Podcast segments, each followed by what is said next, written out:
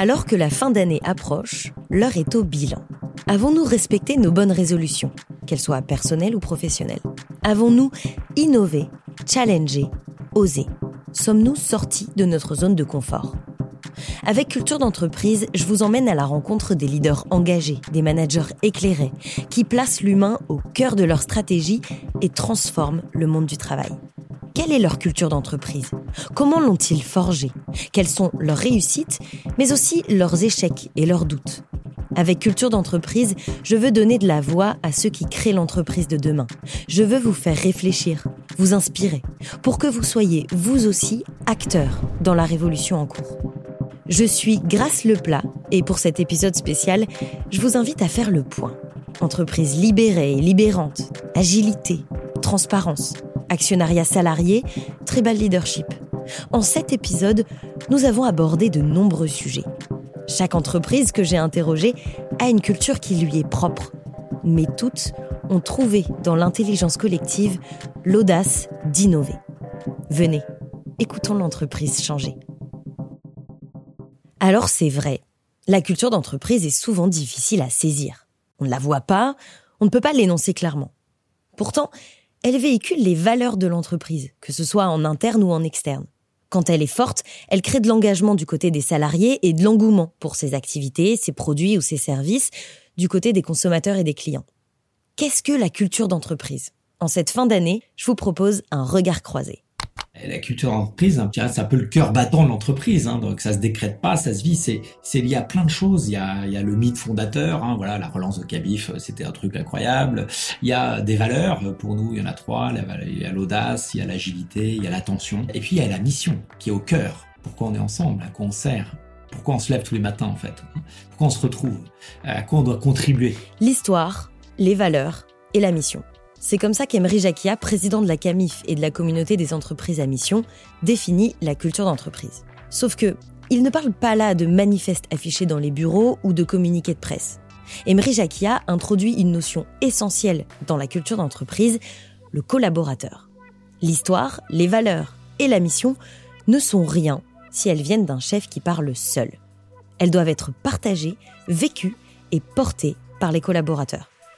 La culture d'entreprise est donc le produit de l'intelligence collective. Pour exister et grandir, elle nécessite que l'entreprise soit considérée comme un être vivant, forte des individualités qui la composent et de leur pouvoir quand elles vont toutes dans la même direction.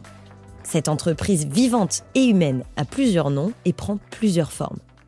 Pour Nelly Grelier, directrice de la communication d'Octotechnologie, c'est une entreprise agile nous, on part du principe qu'une entreprise agile, c'est une entreprise qui est capable de mobiliser l'ensemble de l'intelligence collective pour générer de la valeur tout le temps et avec une économie de moyens et d'énergie.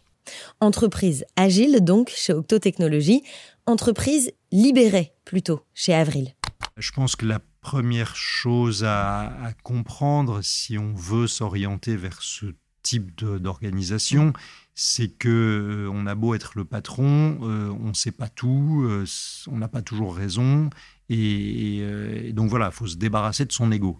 Alexis Delem a fondé Avril avec la conviction que les salariés font la richesse et l'âme de l'entreprise. J'aime beaucoup l'esprit de, de, ce que disait Steve Jobs. En gros, ça n'a aucun sens d'embaucher des gens intelligents pour leur dire ce qu'ils doivent faire. Et, ça, j'aime beaucoup parce que c'est exactement l'esprit de l'entreprise libérée. C'est-à-dire que les, embaucher des gens intelligents, ça a du sens s'ils peuvent prendre des décisions, prendre des initiatives. Et finalement, c'est eux qui disent ce qu'il faut que l'entreprise fasse. Voilà, donc je suis tout à fait d'accord avec ça. Il partage l'exemple de cette directrice de magasin Avril.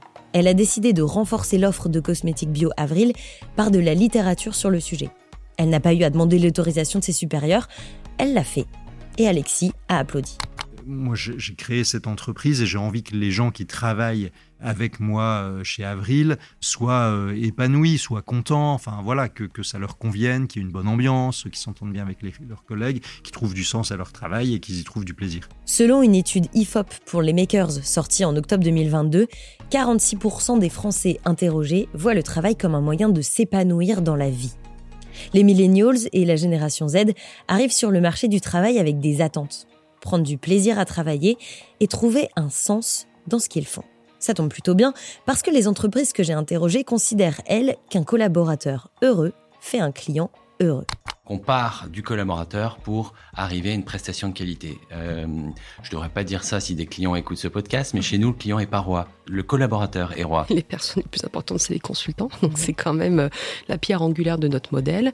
On est quand même plutôt sur euh, collaborateur first. Ça, c'est important pour nous, euh, pour plein de raisons. Bah, déjà parce que c'est eux qui font l'émission et que s'ils sont contents, ils vont bien bosser, puis nos clients seront contents. On a vraiment placé euh, nos salariés au cœur de l'entreprise en se disant, OK, s'ils sont épanouis, s'ils sont fiers d'être lavandiers, eh ben forcément, ça va ressurgir sur leurs collègues, ça va ressurgir sur nous aussi, parce que c'est agréable de travailler avec des gens qui, euh, ont, qui ont le sourire et la patate.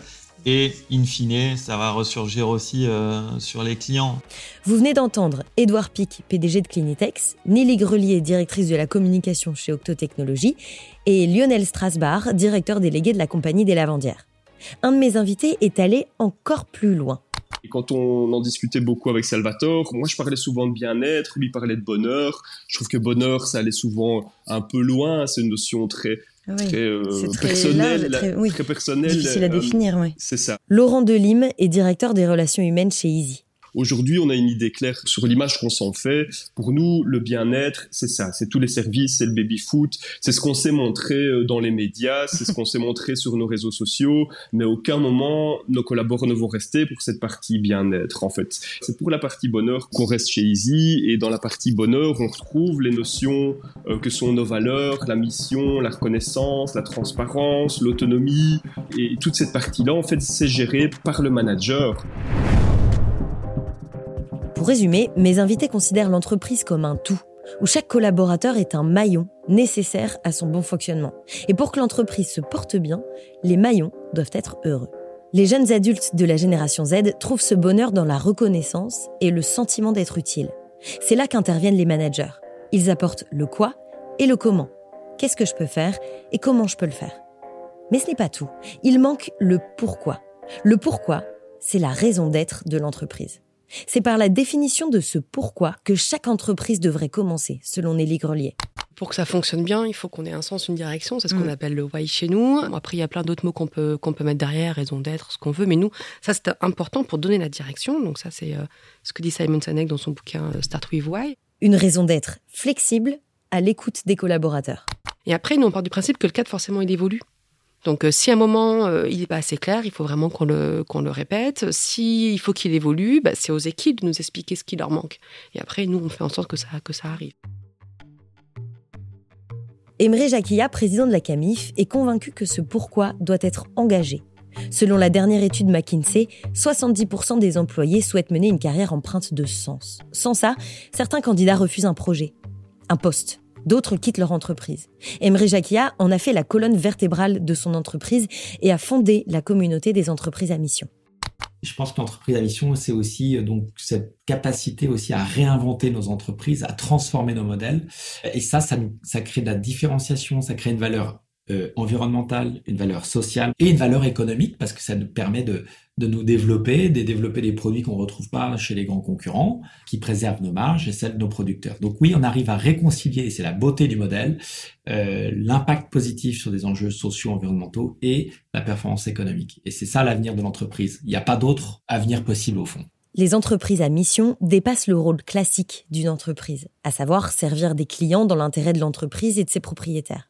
Elles jouent un rôle dans la société. Pour Emery Jacquilla, ce rôle est environnemental. Il a ancré la consommation responsable et le Made in France dans l'ADN de son entreprise. Pour d'autres, comme Édouard Pic, PDG de Clinitex, et Lionel Strasbach, directeur délégué de la compagnie des lavandières, l'entreprise a un devoir social.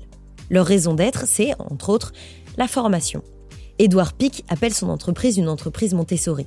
Il applique auprès de ses collaborateurs la pédagogie de Marie Montessori, cette docteure et éducatrice italienne qui défend un principe aide-moi à apprendre par moi-même. Ma mission à moi individuelle en tant que chef d'entreprise, elle, est celle-là, c'est de euh, réaliser le rêve professionnel de mes collaborateurs. Et donc aujourd'hui, Clinitex n'a pas de business plan, on a un human plan qui fait se révéler les carrières, les talents, les points forts des collaborateurs et on appuie très fort dessus pour les aligner euh, parfaitement avec ce qu'ils aiment faire et ce qu'ils savent bien faire. Révéler. C'est aussi l'objectif de Lionel Strasbach. La compagnie des lavandières est une entreprise libérante, pas libérée. Non, parce que ses collaborateurs ne sont pas habitués aux prises de décision et à la responsabilisation. La compagnie des lavandières est une entreprise de services de ménage à domicile. Il l'a construite comme une entreprise libérante pour accompagner, former à l'autonomie et donner confiance à ces petites mains qui font briller nos quotidiens. Moi, si je fais ce métier-là et que je suis resté dans les services à la personne, que j'ai créé la compagnie des lavandières, c'est justement pour ce côté humain, faire grandir les gens, offrir des opportunités à des gens qui n'en auraient pas eu. L'entreprise comme un tremplin. Il y a autant d'entreprises que de raisons d'être, et autant de raisons d'être que d'entreprises. Mais parfois, la raison d'être est si forte qu'elle transforme en profondeur l'organisation et la structure de l'entreprise. Chez Easy et Nicomatic, par exemple, les dirigeants font la part belle à la méritocratie. Easy n'a pas embauché de manager depuis 10 ans. Et ils vont plus loin, m'a expliqué Laurent Delim. À un moment donné, on doit quitter à 52 ans notre métier de directeur. Donc mhm. moi, dans 12 ans, je dois partir du métier directeur. Je peux rester manager jusqu'à 56 ans. Et puis après, soit je joue un rôle dans la structure de Easy. Moi, en tant que RH, moi, je sais pas si je serais euh, entre guillemets euh, recyclable chez Easy, mais je me dis, est-ce que c'est pas génial au final? En fait, je me dis, s'il y a 65 ans, je suis toujours sur cette même chaise chez Easy, je pense que j'aurais loupé quelque chose. Chez Nicomatic, pareil. Ils ont réduit drastiquement le nombre de managers. L'entreprise s'organise autour de deux concepts phares, la responsabilité individuelle et la liberté collective.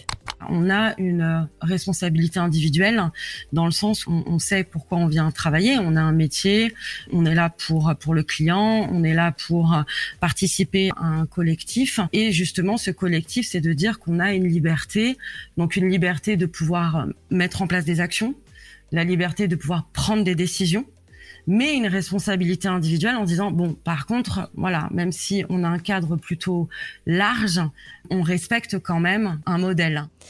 Tatiana Schneider souligne le rôle des RH. D'abord dans le recrutement, s'assurer que le candidat a compris la culture particulière de l'entreprise et qu'il est prêt à s'y engager, et ensuite dans la montée en compétences. Comme dans la compagnie des lavandières et chez Clinitex, Nicomatic forme les collaborateurs à l'autonomie, la prise de décision et le leadership. L'entreprise se divise en groupes de compétences, les leaders sont élus. Cette organisation en tribu est aussi au cœur d'Octotechnologie, une tribu de tribus. Moi, ce que j'aime bien dire, c'est que en petit groupe, on a créé ce qu'on appelle un véhicule qui s'appelle la tribu, c'est-à-dire euh, voilà, une équipe aura pour objectif un challenge, mettra des moyens et aura euh, un leader qui sera à ce moment-là élu par euh, ses pairs mhm. et donnera la direction. Nous, on a juste construit le véhicule, c'est-à-dire que forcément, il y a un objectif économique, un objectif de croissance, de recrutement, de formation, et donc on s'est vraiment développé là-dessus. La tribu, en fait, étant pour un objectif de faire des groupes plus réduits mhm. en quête de sens sur un objectif commun. C'est comme ça qu'on crée de l'engagement, en fait. Mais une telle organisation nécessite un cadre, me direz-vous. Eh bien, dans les entreprises libérées, agiles, responsabilisantes, ce cadre, c'est le pourquoi, la raison d'être. Et le manque de confiance est un manque de culture. Si une société a la bonne culture d'entreprise et le bon personnel, vous n'avez pas besoin de règles. Et si un employé abuse de votre confiance, remplacez-le. Nelly Grelier cite ici le livre Leadership sans ego de Isaac Getz. L'idée, c'est que lorsque les valeurs et l'identité des employés s'alignent sur les objectifs de l'organisation, ils n'ont pas besoin de règles strictes. Ils sont plus productifs, plus engagés, plus susceptibles de rester et même de devenir des ambassadeurs de l'entreprise. En revanche, cette organisation ne fonctionne que s'il y a de la confiance. La confiance des dirigeants vis-à-vis des collaborateurs, mais aussi des collaborateurs vis-à-vis des dirigeants. Alors on a une culture euh, que j'appelle ouverte. On n'a pas euh, chez Octo cette notion de euh, l'information donne du pouvoir. Hein. C'est pas du tout notre culture. Grosso modo, si tu veux une information, tu vas la trouver. De la transparence, quoi. C'est de la transparence. Alors, ça veut pas dire que c'est toujours très très bien rangé. On a beaucoup d'améliorations là-dessus, mais tu peux la trouver facilement. Mon équipe peut voir mes notes de frais, par exemple. L'une des bases importantes de la, pour moi, la culture, c'est la confiance.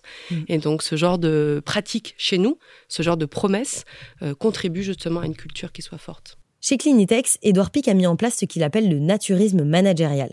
On parle de naturisme parce qu'on a une grande culture de la transparence. La transparence, elle va venir mettre de la sincérité, de l'honnêteté et de la rigueur. C'est-à-dire que ça oblige l'employeur à avoir une politique salariale absolument rigoureuse. S'il fallait résumer en quelques mots la culture d'entreprise telle que nous l'ont partagée les sept premiers invités de ce podcast, je dirais qu'il y a en son cœur l'humain et le désir profond de le révéler. On peut parler d'entreprise libérée, libérante, responsabilisante, agile. Ce ne sont là que des mots. Et l'important, ce ne sont pas les mots, mais bien ce qu'ils traduisent. Une culture du collectif, la confiance, la responsabilisation, l'autonomisation. En tant qu'organisation, votre raison d'être commence par vos valeurs et par les actions mises en œuvre pour répondre aux besoins d'épanouissement de vos salariés. Si vous voulez attirer et retenir les talents, vous devez réfléchir à votre pourquoi et agir sur la RSE et le bonheur de vos employés. La culture est l'ADN de votre entreprise.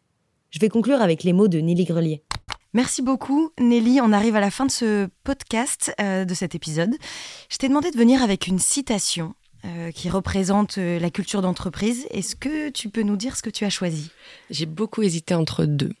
C'est souvent ça. Hein. Alors j'en ai une que tout le monde connaît, euh, qui est celle de Peter Drucker, qui dit "Culture, it's strategy for breakfast", qu'on va traduire par la culture mange la stratégie au petit déjeuner, ce qui veut dire qu'elle est plus importante que la stratégie, qui veut dire que grosso modo une stratégie peut être copiée, etc. La culture non.